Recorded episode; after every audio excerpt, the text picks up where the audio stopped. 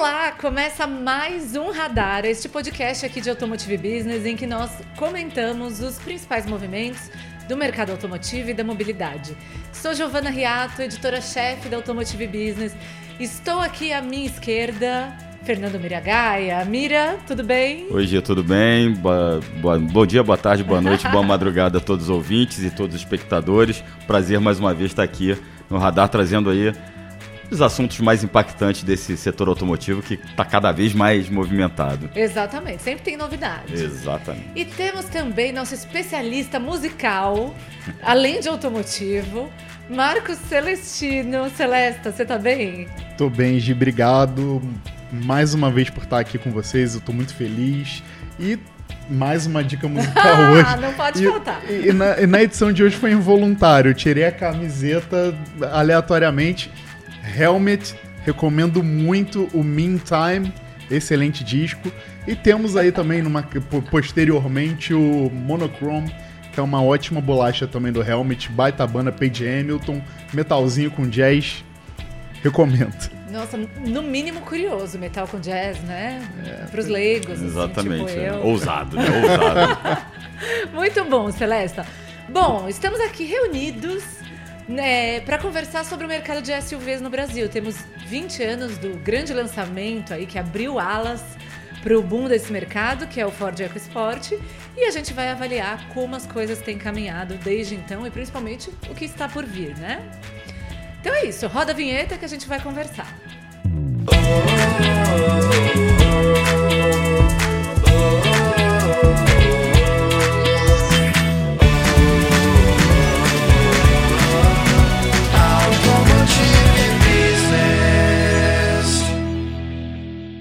Bom, para começar a conversa, vamos passar a bola aqui para o nosso veterano. Que Sênior, clássico, clássico. O nosso clássico, que estava presente no lançamento do Ford EcoSport, lá nos idos de 2003. Mira, como foi aquele momento, né? Que impacto o modelo causou? E né, o que você pode nos contar dessa chegada e do que você vê agora do mercado? Não, legal, Gia. É, foi interessante porque foi um dos primeiros eventos que eu cobri no setor automotivo. Eu comecei no setor automotivo em 2000, mas eu não ia muito ao evento. Eu estava na agência de notícias Autopress e fui lá em fevereiro de 2003 conhecer o projeto, parte do projeto Amazon, né? Começou com Fiesta. E só que o grande, o carro mais esperado era realmente o, o EcoSport, porque era o SUV que se pro... não tinha nenhuma pretensão de ser um utilitário esportivo do que como a gente conhecia até então. Os utilitários esportivos até então eram carros é, feitos geralmente sobre longarinas, com um eixo rígido na traseira, ou então derivado de uma picape, era o que a gente tinha. E eram caros, né? E foi a grande sacada realmente da Ford, né? Foi uma sacada muito legal porque a gente o EcoSport chegou, olha, é um Jeep derivado do Fiesta e quem lembra bem do primeiro EcoSport, eh, sem demérito nenhum, porque o Fiesta era um bom carro, mas era um, um Fiesta robusto e alto, nada mais do que isso, mas que entregou a carroceria que todo mundo queria, que era um carrinho com maior altura de solo, que passasse essa imagem de aventureiro, que a Fiat um pouquinho já surfava com aquela coisa do Adventure, Sim. mas o EcoSport eu acho que ele reuniu todos esses anseios que o consumidor tinha e abriu as portas. Hoje, se você falar assim, é, não acreditar o EcoSport é, sem ufanismo nenhum, ah, porque é um projeto. Não. É que se não acreditar o EcoSport, esse, esse fenômeno dos SUVs, do crescimento dos SUVs, globalmente seria uma injustiça porque ele realmente, 20 anos atrás, ele abriu o caminho que as outras montadoras todas seguiram, e demoraram, inclusive, demoraram Sim. a seguir. Isso que é importante frisar. O EcoSport ficou 10 anos nadando de braçados, praticamente, até ter um rival, que foi o, o, o Duster. Duster em 2011, mas praticamente 10 anos sem um rival, e assim mesmo continuou bem até vir uma leva mais forte de SUVs de 2015 para cá, que aí realmente e aí você vê todo esse movimento do mercado das montadoras globalmente. Né? Ah, vai lançar um elétrico? Tem um SUV, um crossover. Então, é, é, lá eu me lembro que o lançamento, voltando agora uhum. a 2003, desculpa, mas o que surpreendeu foi isso. É, fevereiro de 2003, o lançamento foi em Manaus, capital do Amazonas, e foi um, eu me lembro que foi um, um final de semana e se comentava muito da, né, como é que é, que era uma aventura, era uma incerteza, mas o carro chegava, se eu não me engano, tá? posso estar errado, ao preço de 30 mil reais, porque ele tinha três versões, 1.0 que não andava nada, 1.0 Supercharger que não andava nada e, e fazia barulho e era problemático, e 1.6 que era e o 2.0 que eram os carros é, mais adequados. O 1.0 obviamente era para aquela coisa de, de chamar, né? De ah, a partir de tanto. E o carro, o SUV que se tinha mais barato na época, compacto, era o Mitsubishi Pajero TR4. Nossa. Que custava pelo menos 30 mil reais a mais. Então, Sim. era quase o dobro. Então, a, a, Ford foi cirúrgica e deu muito certo. É, é, e a gente, na hora, a gente falou assim, cara, com esse preço ali, na, era muito jornalista, eram aqueles eventos ainda com, devia ter uns 150 jornalistas da, do país e da região, do, do, da América do Sul. E todo mundo era um burburinho quando revelou o preço. Falei, caramba, esse carro vai vender. Esse carro e realmente vai vender como o nosso PVC dos automotivo aqui vai, vai, vai trazer os números. E, é, e, e, surpreendeu por isso, causou um burburinho e realmente mostrou que a Ford foi certeira. E depois a gente pode até conversar mais como isso salvou a. Dizem que salvou a Ford naquele primeiro momento, até porque a Ford peitou era o Maciel, que era o presidente, né, o Antônio Maciel, que era o presidente da Ford na época, e, e esse projeto do SUV foi peitado pela filial junto à matriz. A matriz, a princípio, não queria. Uhum. É, não deu para salvar por um é, prazo tão longo, sim, sim. né? Hoje já temos é. uma outra perspectiva. Mas é interessante, né? Porque se fala muito sobre essa, esse pioneirismo brasileiro e essa inovação toda. Celesta, de lá para cá, o mercado de SUVs mudou completamente, né? Pensando em relevância. Tanto que hoje você fala, ah, é a categoria de SUVs. É compacto, é subcompacto, é médio, é grande. Sim. Tem SUV para todo tipo, gosto. É, fala um pouco dessa transformação do mercado desde então.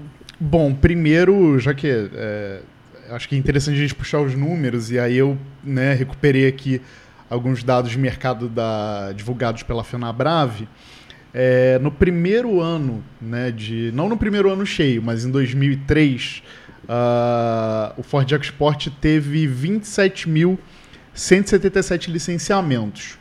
Ele já ficou no top 15 é, dos veículos mais vendidos do país, com tranquilidade. E ele já dominou o segmento de cara, assim, o segmento de SUVs né, no acumulado ele já tinha uma participação.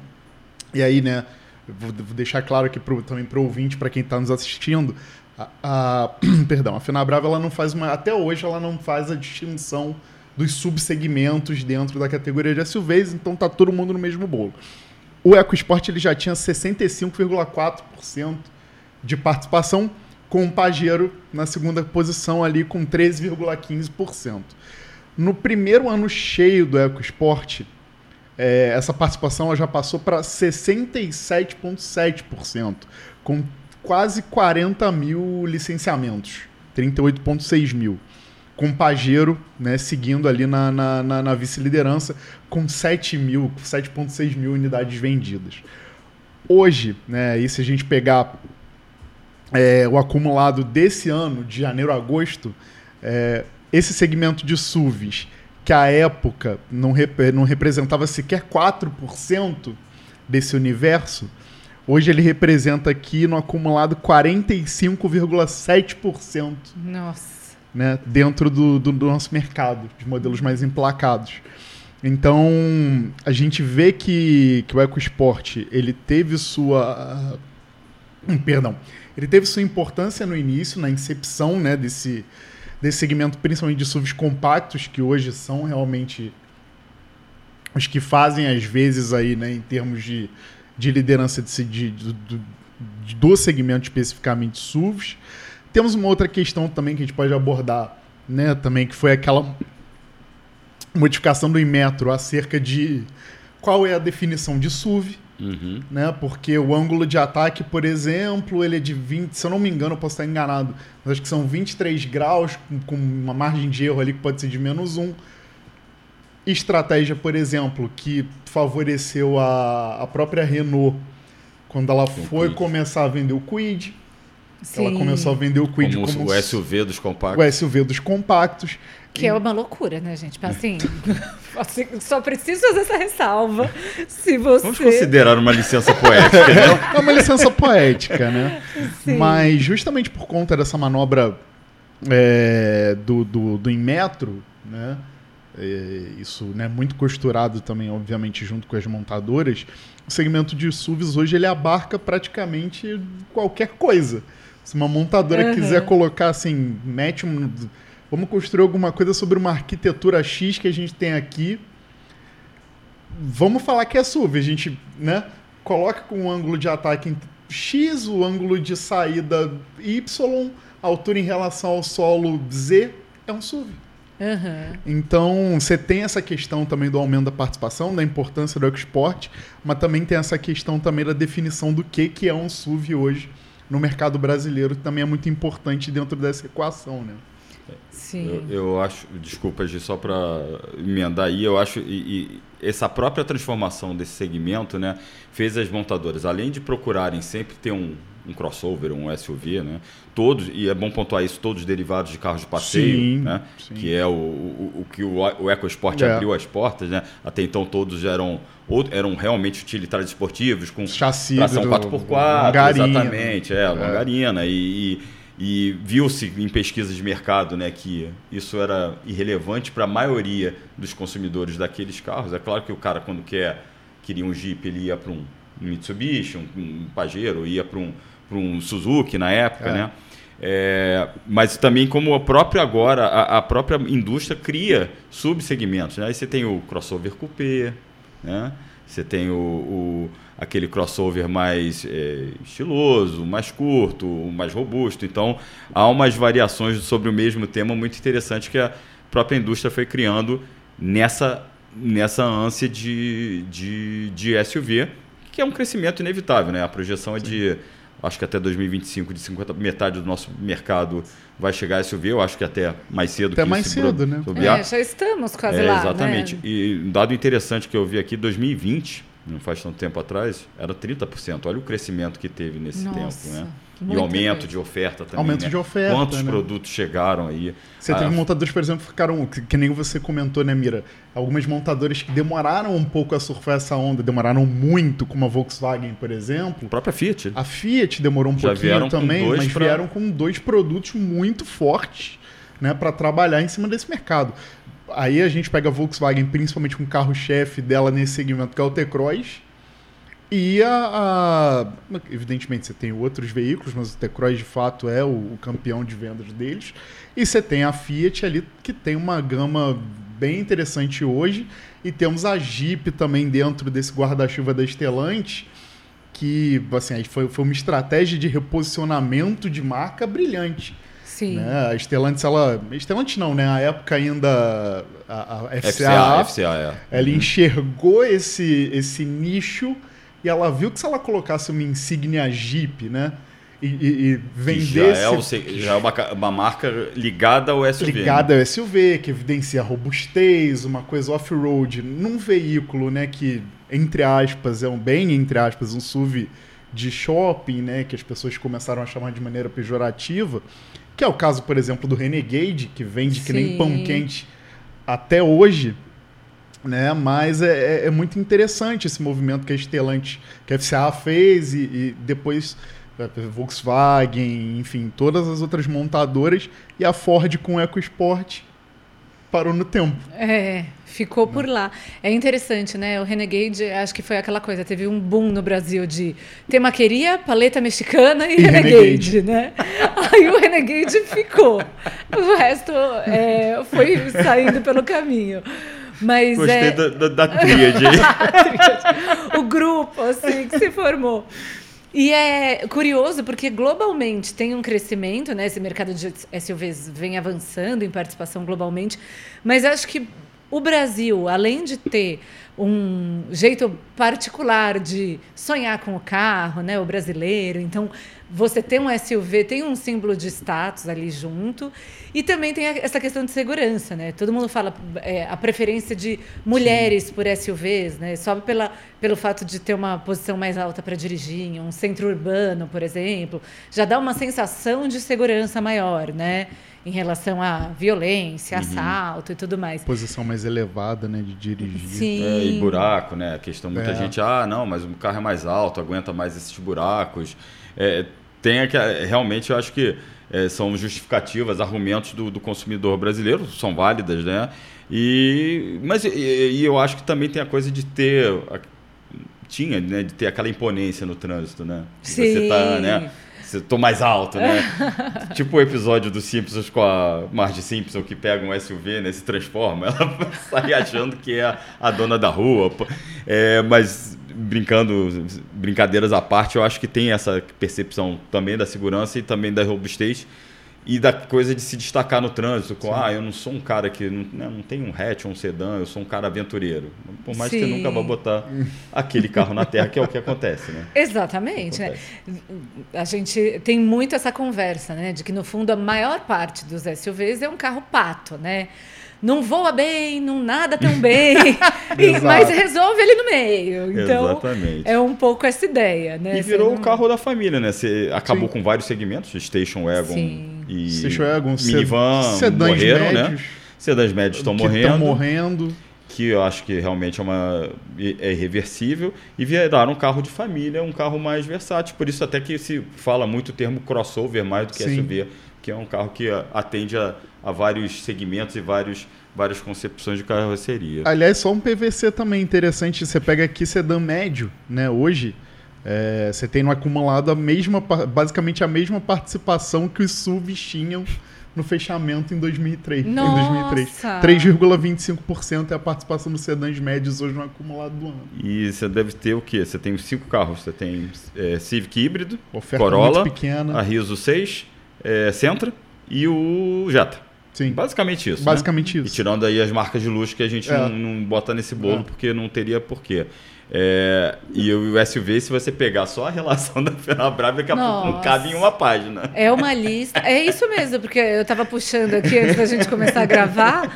Eu falei, gente, que loucura isso, né? Não dá nem para você se localizar. Gente, é muito carro. É, é muito, muito, SUV. Se você, é que a gente não. A, acho que pra gente acabou sendo orgânico e natural e que a gente hoje, mas quando você vai se deparar, nossa, é muito SUV, né? Todos é. têm, todos, todas as marcas praticamente têm SUV, quem não tem está ferrado, né? é, e, e aí eu aproveitando aí eu queria até provocar a Gia e, e, e conversa, trocar essa ideia com você, Gia, porque você falou muito de atender esse anseio do público e para a indústria foi um, uma benção também, porque você tem um valor agregado nossa, né? maravilhoso, né? Isso é verdade. Eu acho que de fato. E foi curioso, você trouxe esse número, esse dado de 2020, que era 30% mais uhum. ou menos a participação. Então, o ganho de participação dos SUVs, o tanto que a gente teve de lançamento nesse intervalo, mas também, coincidentemente, foi um período de alta no preço médio, no ticket médio do carro, assim, na tabela média, uhum. foi um salto enorme, né? Então, vem junto porque traz mais essa percepção de valor, coloca lá algumas soluções, você agrega, você tem uma, uma outra questão envolvida no carro. E até por isso que eu brinquei antes que era uma loucura chamar o Quid de SUV dos compactos, porque além né, do porte do carro e tudo mais, também tem isso, né? Ele é um carro posicionado de fato como um carro de entrada hoje Sim. e tal. Então até não, não traz essa essa mesma estratégia das outras marcas, de outros modelos, de é, fazer, ter margens melhores, né? E, e, e, assim, aí fugindo um pouco disso, né, mas entrando nessa questão do Quid, sob o ponto de vista de marketing é muito interessante você também comercializar hoje um veículo como o SUV. Você pega, eu me lembro muito bem é, do lançamento do WRV, é, que a, no, no qual a Honda pegou um veículo que um monovolume que para mim é fantástico, que é o Fit, e o transformou aí é uma opinião pessoal. Num controverso, controverso, né? Controverso. Num, num veículo controverso que o de, de design Questionável. questionável. Eu, eu botei um e- adjetivo antes pra te ajudar. e de atributos também um tanto quanto questionáveis, é, que é o WRV. Né? Que era, né? Que, Que era, o WRV, até porque não deu certo. Né? Então, a- a- sob o ponto de vista de marketing, você vender um veículo como SUV, tudo bem, às vezes pode ser um tiro no pé. Todavia, você tem alguns veículos aí que vêm tendo números algo expressivos, né? Os, que também é um, um subsegmento que tem a- tá, tá morrendo, que é o de hatches aventureiros, Ah, Né? sim. O SUV engoliu um pouco. que o né? SUV engoliu um, um- um pouco, né? Diria até muito, que hoje, hoje você Hoje só só tem o Stepway. Stepway, que ainda é comercial, sob o ponto de vista de marketing, ele, se eu não me engano, a Renault o, o coloca como é imponente como um SUV. Só que ele não é um SUV. Ele é um hatch aventureiro. Mas também não há essa necessidade, até porque esse segmento acabou sendo canibalizado também. Né? Mas é, tem essa questão de você vender o carro como um SUV porque você Uhum. entrega um valor pro cara, né? E aí, Sim. e aí você tem um movimento engraçado, né, do, do C3, do novo C3 da Citroën, né, que fez questão de não chamá-lo de, De SUV, SUV. justamente porque está preparando um SUV de sete É. lugares agora, né, que é o C3 Aircross. Mas engraçado, né? Apesar do, do C3 ser até mais, parecer até mais alto do que um Stepway, por exemplo, Sim. né? Então é, é curioso isso. Ele ter, o C3 ele tem aquele portezinho de SUV, mas aí a Citroën preferiu não taxá-lo de um SUV, taxá-lo de um hatch e deixar o SUV É. para sete lugares. Mas isso é interessante também. E uma, um- uma coisa interessante também é que as marcas de luxo também se renderam, né? Lamborghini, Ferrari, aí cê- é, Porsche. dá uns, dá uns tremeliques aí. Eu sou purista, assim. Quando a Porsche e a Alfa Romeo lançaram o SUV, meio que eu perdi um pouco da. Do- eu- meu coraçãozinho ficou um pouco amargurado, assim, mas. E vendem É, muito e bem. vendem muito. Vendem não, muito. não, é, o- é o que a gente tá falando, né? Quem não, não tá nesse. Quem não tem SUV tá morto. E mesmo as marcas de Sim. luxo. Elas tiveram que se render Não, a gente, isso. só ver aqui no Brasil, já há muitos anos, o boom que teve do Porsche Cayenne, né? Nossa, é uma loucura sim. o amor por esse modelo, né? Que que eu, aí, eu, aí eu que vou falar agora. Me perdoem os fãs, eu acho controversíssimo. né? Desculpa, eu, eu não gosto do carro. Acho o carro meio. A segunda geração é até mais passável, mas a primeira geração que vendeu. Todo mundo tinha Porsche Cayenne. Não, todo mundo É. não. né? Todos os mortais tinham Porsche Cayenne, né? Todas as pessoas um pouco mais É. endinheiradas, Isso. ou pelo menos com crédito mais disponível, tinha o Porsche Cayenne. Não, é sensacional. E, Miriam, só acrescentando uma questão sobre é, a história do C3, né? É de fato muito curioso, né? Eu lembro que eu não andei, não fui ao lançamento do carro, fui andar no carro um tempo depois, claro, eu tinha acompanhado, lido o que a gente produziu, o que colegas produziram sobre o carro, mas é isso, ainda assim, quando eu fui entrar, eu tinha aquela expectativa de um, de um hatch. E eu falei, nossa, assim, me surpreendeu positivamente a posição e tudo mais, porque dá- é outra sensação, né? Então, como isso traz valor também. É, evoluindo um pouco, né, voltando para o segmento de luxo, gostaria de falar dos nossos queridos e aí que estão invadindo também modelos eletrificados, né? Uhum. Elétricos e híbridos também estão SUV para todo lado, né? Então, eu tenho visto muito o Raval H6 na rua, que é um modelo né, que já vem com maior valor agregado, que vem com uma proposta de motorização. Enfim, e a gente tem observado até o Corolla Cross, né? A venda de híbridos, eh, de- eh, híbridos flex da Toyota, foi muito impulsionada quando a oferta chegou no Corolla Cross.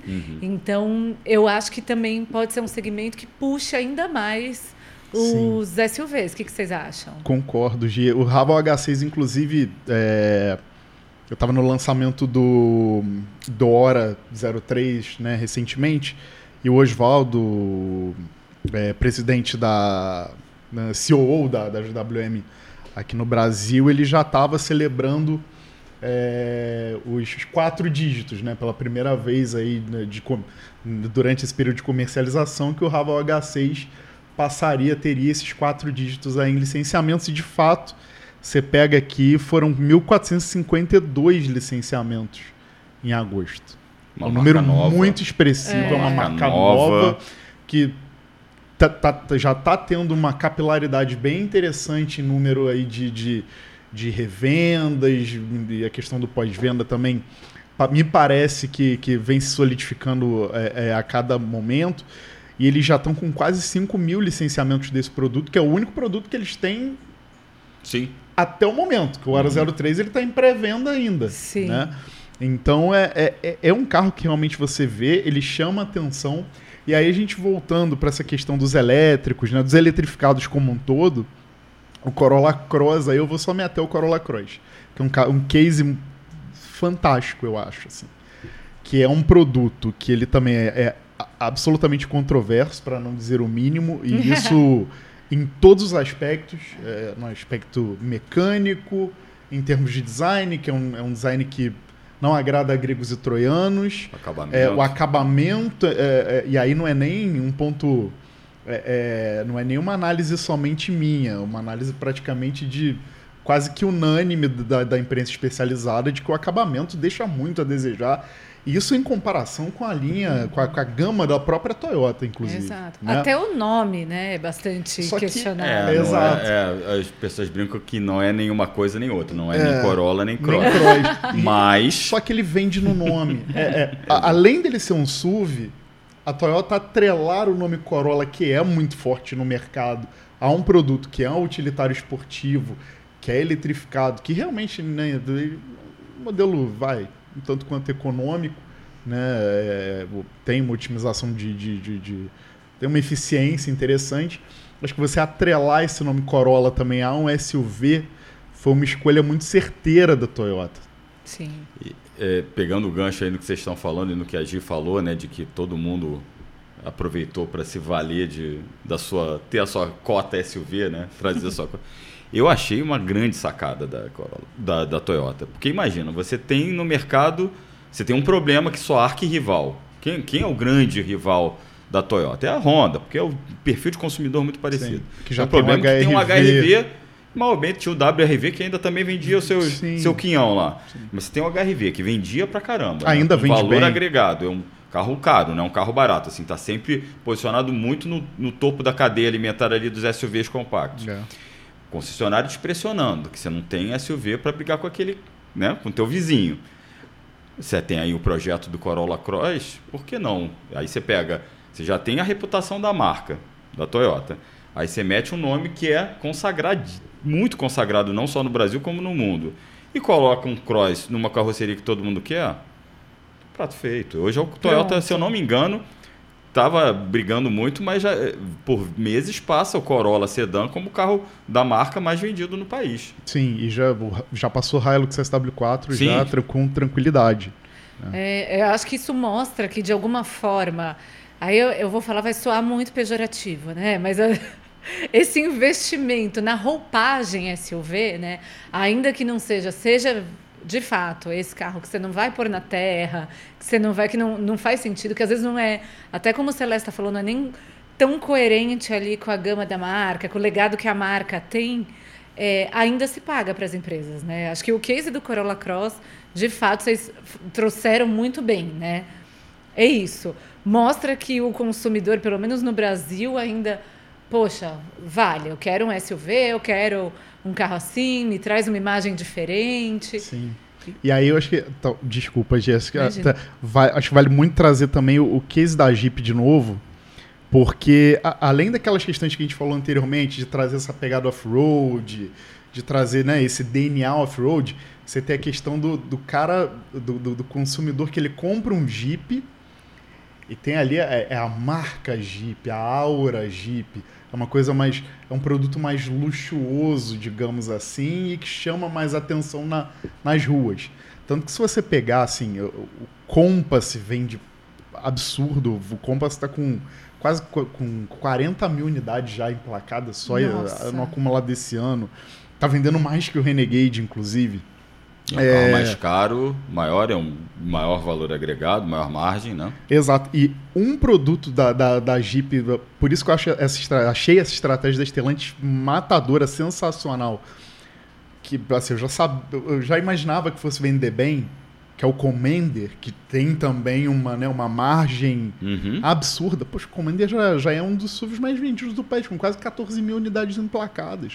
Nossa, ó, eu tô aqui com os dados em mãos. No ano passado fechou como 11º SUV mais vendido. O- Ok. o Commander. O Commander, né? É, mas se a gente olha, né, o posicionamento de preço do carro em um segmento que praticamente quase todos os carros se encaixam, é muita coisa mesmo, né? É, a gente tá falando de um carro aí que custa o quê? Mais de 200 mil, Mais né? de 200 a versão mil. mais barata, né? Sim. Sim. É interessante, gente. Eu gostaria de falar um pouco de Fiat. Vamos lá. O que que vocês vamos, acham? Vamos, vamos. Porque eu acho que a marca fez um movimento. O Celesta citou no começo, né? Mas tardio e muito acertado, né? É impressionante. Acho que todo o reposicionamento da Fiat, desde que a Stellantis se formou, né? Da fusão da FCA com a PSA, é, é muito relevante. E aí a marca vem com uma oferta que parece estar agradando bastante também. É, de modelos mais baratos, né? Um outro posicionamento de- que complementa muito a gama da Jeep, e até no caso do Renegade, canibaliza um pouco, e aí tem esse abalo, mas de fato é um movimento interessante. É, né? E, e nasceu ali no. Assim, eu quero até voltar um pouquinho antes, antes de passar a bola para você, Mira. Não? Por Acho que essa, essa, essa guinada da, da, da Fiat no Brasil em, em termos de. Vamos dizer aí, de, de um produto de maior valor agregado, acho que ela se deu ali no Cronos. Ah, sim. Que eu lembro que eu fui fechar a porta do Cronos e eu falei, caramba.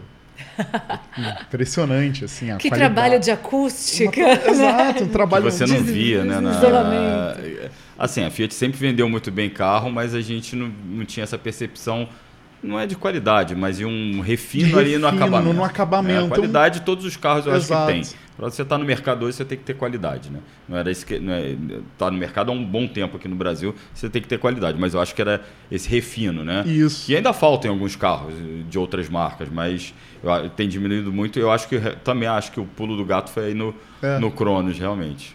E, e aí eu passo a bola para você, porque ah, eu acho que na- com Cronos, aí a coisa. E aí com, né, com a formação da Stellantis, a coisa realmente começou a ir para frente, principalmente nessa seara de SUVs. Que aí veio o Pulse de maneira assim. É, é, um, um sucesso estrondoso da, da Fiat hoje é, no mercado. A Fiat tem o Fastback também, que vende muito bem. Né? Então, assim, é, é, é de fato um- um posicionamento bem legal. Vai ter tudo bem, né? A gente fica nesse mundo de utilitários. Vai ter. Tem a, a Toro que vende muito bem, uma- né? mas já, já é picape. Vai ter uma picape né? é, é, Uhum. vindoura aí também. Então, é, esse reposicionamento da marca Fiat é muito legal, né? Muito, uma estratégia É, muito bem acertada. E, que, da- eh, da- né, eles chegaram. Eles chegaram por último. né, A Volkswagen chegou ali por, A em penúltimo, vamos dizer assim, penúltimo, muito bem último, também, né? é. Que a Volkswagen trouxe o T-Cross e e o Nivus, que aí Isso. O conceito de SUV coupé, que era uma É. coisa só de Audi, né? De É. BMW, trouxe para esse segmento de compactos, popularizou com algum bastante aspas, né? Mas tem esse mérito, com dois produtos muito bem acertados e bem distintos, né? Que o legal do T-Cross aqui é um carro mais robusto, posição mais reta de você dirigir, só que com menor porta-mala e mais espaço no banco traseiro. E o Nivus é completamente oposto, mais baixinho, parece um carro de parece mais um carro de passeio com a carroceria de SUV, com aquele design bonito e um porta-malas mais mais Então, generoso. tem aquele né? visual mais, mais ali para Tuareg. É, né? exatamente. E aí, a- aí você vê a, a Fiat faz um movimento bem parecido, só que começa com o Fastback, na verdade, É. né, que é um SUV. Não, começa Coupé. com Pulse. Começa, perdão, Começa com Pulse, e depois que o que um- Fastback. que é o Fastback, mas a, a lógica é a mesma, né? Um, um é baseado, apesar de a Fiat A não Fiat gostar diz que a são gente plataformas fala, diferentes. Tudo bem, a gente, a gente São plataformas diferentes, são diferentes. A É. gente também pode. Mas um é derivado do Argo, o outro é do Cronos, e isso não tem mal nenhum, porque são dois carros Sim, bons. ótimos- É, eu acho ótimos dois bons, bons carros. É, então, aí começa com o Pulse, e aí vai pro Fastback, que, que é um carro, inclusive, que tem um porta-mala, um carro com uma proposta familiar muito forte. O porta-mala do, do, do Fastback só perde pro do Cronos. É Sim. um negócio absurdo, assim, pro segmento. Então, eu acho que a Fiat fez um movimento muito certeiro E ainda colocou uma pimenta nessa, nesse bolo todo aí, não uma cereja, mas começou, colocou uma pimenta que foi o Abarth, né? O Abarth. Uhum. Eu chamo de Abarth, desculpa, gente. Mas o Pulse Abarth é um carro divertido pra caramba, né? Se, e aí, uma opinião pessoal, isso aí é bem pessoal mesmo, acho que carro tem muita a carga pessoal.